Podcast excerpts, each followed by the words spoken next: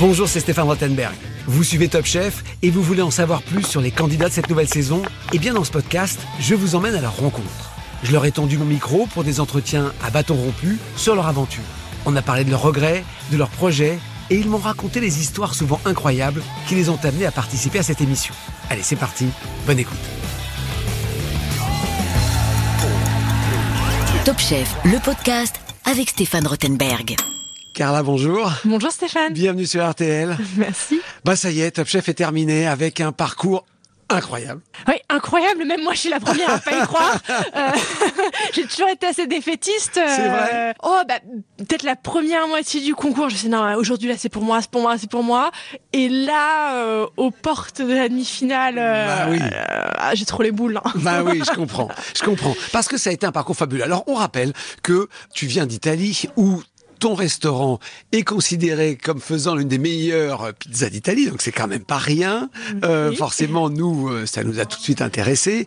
Mais bien évidemment, Top Chef, c'est autre chose. C'est un concours où il faut être complet, comme peut-être dans aucun concours. C'est très difficile. Tu as pris challenge, c'est vrai, avec plein de doutes, plein de stress, peut-être en doutant beaucoup de toi, comme d'autres. Hein, T'es pas la seule. Ouais, ouais. Mais comment t'as abordé ce concours? Moi, j'avais l'impression que t'étais perclus de doutes en démarrant.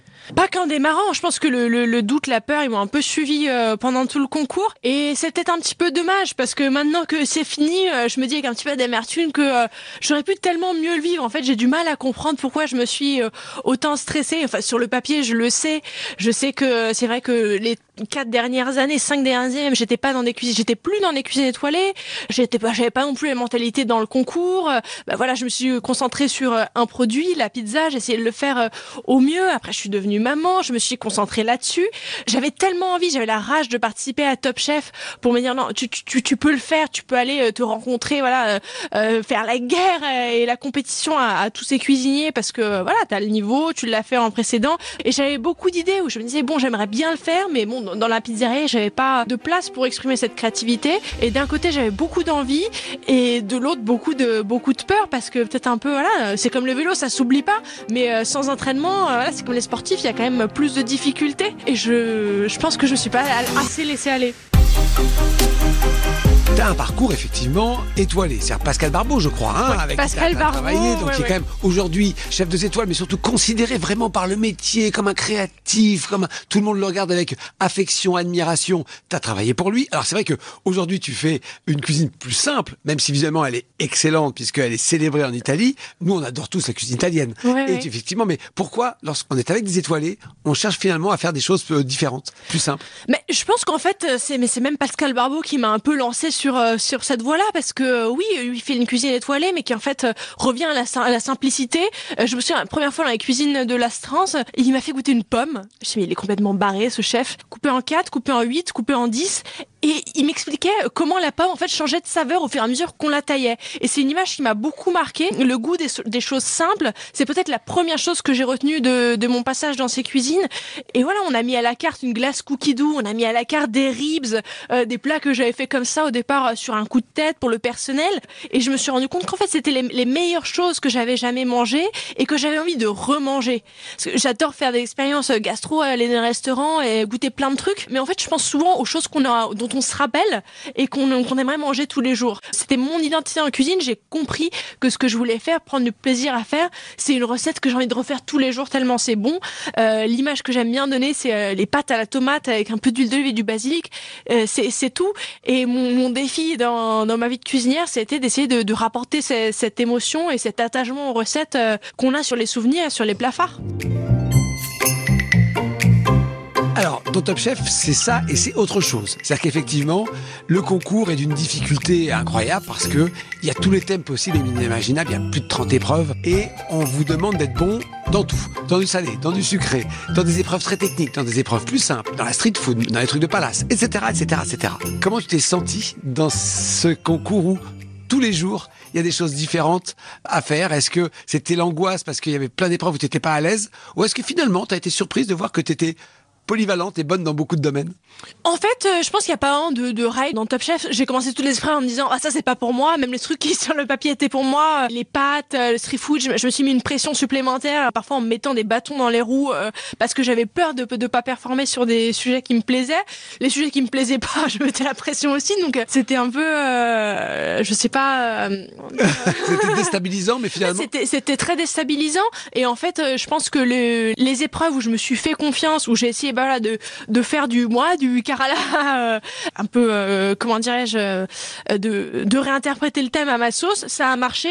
Quand j'ai essayé de faire quelque chose, des plats, des, idées qui, qui m'appartenaient pas, et qui étaient un peu trop, trop loufoques, trop loin de, ma cuisine, bah, je me suis rétamé méchamment. Et, et voilà, quand j'ai compris que bah, j'étais, je me suffisais à moi-même et qu'il fallait que j'assume qui j'étais et la cuisine que, que j'aimais bien, bah, ça, ça a marché. Et ça m'a fait du bien aussi de voir que j'avais pas besoin d'en faire plus. Alors justement, c'est intéressant parce que euh, pour beaucoup d'épreuves, vous assistez à la dégustation. J'en ai parlé avec d'autres candidats. Ça fait quoi lorsque on sent que ça marche pas? Il y a des chefs qui le disent cash, il y a des chefs qui le disent avec plus de politesse, mais quand tu sens que la dégustation ne passe pas, que le plat ne plaît pas. Ah, les dégustations, c'est un moment euh, horrible. Mais est-ce que ça se passe bien ou que ça se passe mal Ah, même quand ça se passe bien. parce qu'il y a énormément, il y a énormément de stress euh, en amont. On n'est pas là, on peut pas commenter, on crie devant la télé. Euh, Écoute-moi, non mais en fait, c'est très bizarre parce que c'est comme si quelqu'un nous, nous jugeait parce que c'est personnel, c'est nos assiettes sans nous voir, sans qu'on puisse expliquer sur du one shot, sur une recette que voilà, on a fait parfois dans des conditions pas cool, parfois on en est content, parfois on l'est pas, et, et on peut ne s'exprimer que par ça. Moi, je, je dis souvent que euh, le langage que je parle le mieux, c'est celui de la cuisine, parce que j'aime bien faire passer des émotions à travers ma cuisine. Mais d'un autre côté, euh, c'est comme si j'avais fait une dictée pleine de fautes. Il y a un plat qui marche pas, on doit, on doit sentir dire la correction. Et, en fait, c'est ça qui est très difficile dans les dégustations compliquées, c'est que souvent, quand ça se passe pas bien, on le sait. On le sait en amont et on voudrait même pas être dégusté. On, oui, on passe à autre chose. On passe à autre chose, quoi. Alors, il y a eu des victoires, beaucoup. Il y a eu des succès. Et euh, l'appétit est venu en mangeant. Progressivement, tout le monde a quand même à t'a regardé euh, autrement parce qu'effectivement, on a des candidats qui ont été relativement constants. Même personne n'a eu un concours linéaire avec euh, des succès permanents. Tout le monde a eu des hauts et des bas. Mais est-ce que tu as senti quand même quand on commençait à te regarder autrement au fur et à mesure et que t'étais peut-être une finaliste potentielle. Bah moi, ouais, je pense qu'on m'a un peu sous-évalué au départ, mais moi ça me dérangeait pas parce Pourquoi d'ailleurs? Bah je sais pas parce que justement euh, je, je parlais pas trop de mon parcours, je parlais de pizza. Oui, vous dites, voilà, elle, bah, elle, la fait nana, elle fait de la pizza. Oui. T'avais gentiment caché Pascal Barbeau. Non, je l'ai pas, je l'ai pas caché, mais je pense que les gens se sont pas attardés là-dessus en disant ouais c'était il y a longtemps. Enfin, je sais pas, j'étais pas une candidate euh, redoutable pour beaucoup des candidats. Après c'est vrai que euh, j'en ai pas fait des tonnes euh, non plus parce que j'avais besoin moi aussi de me prouver que, que je pouvais le perdre. Que je le doute que tu affichais n'était pas une posture, tu doutais vraiment. Ah oui, non, moi je, je doutais vraiment et je pense qu'on le voit dans, euh, dans les épreuves. C'est dramatique en fait. Je me suis dit, mais à, à posteriori, comment je pouvais me stresser autant et jusqu'à la fin, jusqu'à la dernière épreuve, alors que ça ne représente pas du tout qui je suis dans la vie ou même dans les cuisines. Quand est-ce que le regard a changé alors? T'as senti, il y a une épreuve où il y a eu un moment où t'as vu des choses euh? Après l'épreuve au, au, crayon où euh, euh, j'ai eu un coup de cœur de la chef d'Arros, qui était la brigade où je voulais aller, la chef qui, qui m'impressionnait le, le, plus. Une victoire pour l'équipe où là, vraiment, j'ai senti que, bah, que tout le monde était derrière moi, que le chef Etchebest euh, était derrière moi. Et puis là, c'était une épreuve où il fallait faire étalage d'une technique, pour le coup. Oui, c'était une épreuve très, assez technique pour ce que je m'étais aussi imposé de, de, de faire. Et, et, ça a marché. Et là, je me suis dit, ok, bon, tu l'as fait aujourd'hui, tu peux le refaire dans le futur. J'étais contente. Et donc finalement, ça n'a pas été au bout.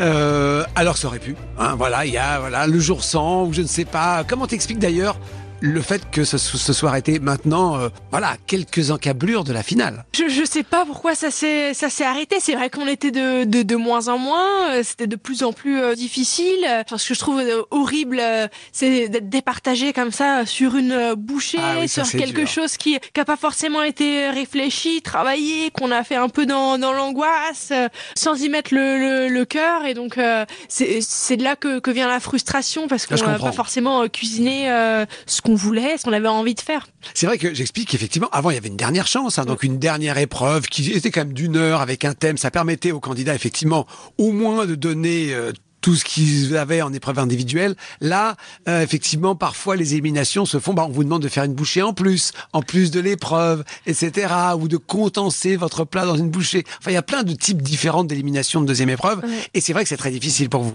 Ah, c'est super dur. Enfin, surtout que, en fait, je pense que mon ennemi principal dans toute la compétition, tout le concours, ça a été le, bah, oui, le stress, mais le stress qui en fait était lié au temps, au fait de pas pouvoir euh, me poser, travailler comme j'ai l'habitude de le faire, euh, voilà. Et donc ça m'a bouffé vraiment, quoi. Ça m'a mangé à l'intérieur des épreuves et, euh, et euh, ça, ça a fini euh, comme ça a commencé malheureusement. Tu as dit aussi euh, à la fin qu'effectivement le sacrifice que tu as fait de d'abandonner ton bébé pour le concours, toutes les mots sont venues à ce moment-là. hein.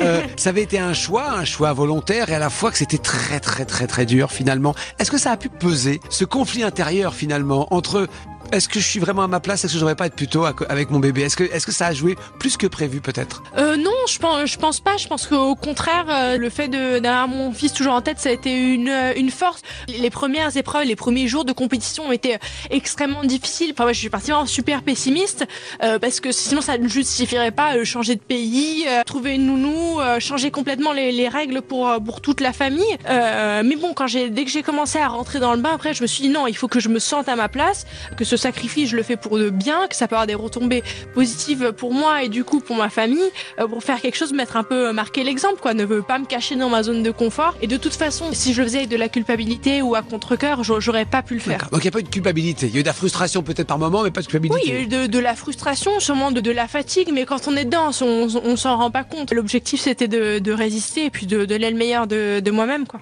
Qu'est-ce qui va se passer après? Il y a une affaire en Italie qui est célébrée, euh, adorée, euh, voilà. Mais là, tu es en France. Est-ce que tu as une idée ou est-ce que tu laisses la chance, de, le destin de porter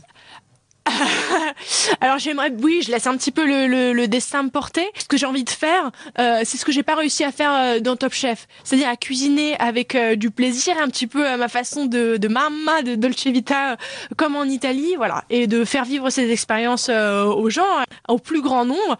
euh, En faire- France. En France, en Italie, euh, voyager, faire des événements. euh, et, euh, Parce qu'il y a quand même la frustration par moment de ne pas pouvoir totalement t'exprimer dans Top Chef.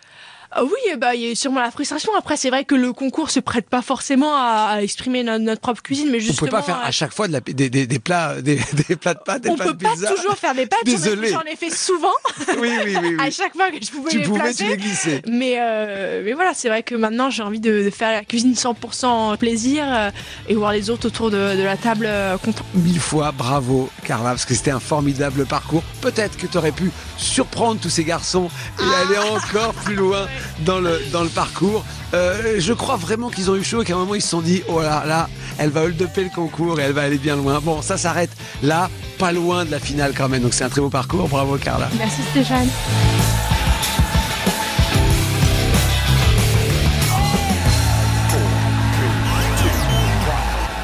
Merci d'avoir écouté ce podcast Top Chef. Pour découvrir tous les épisodes, rendez-vous sur l'application RTL, RTL.fr et toutes nos plateformes partenaires. N'hésitez pas à nous mettre des commentaires et à vous abonner. À très vite.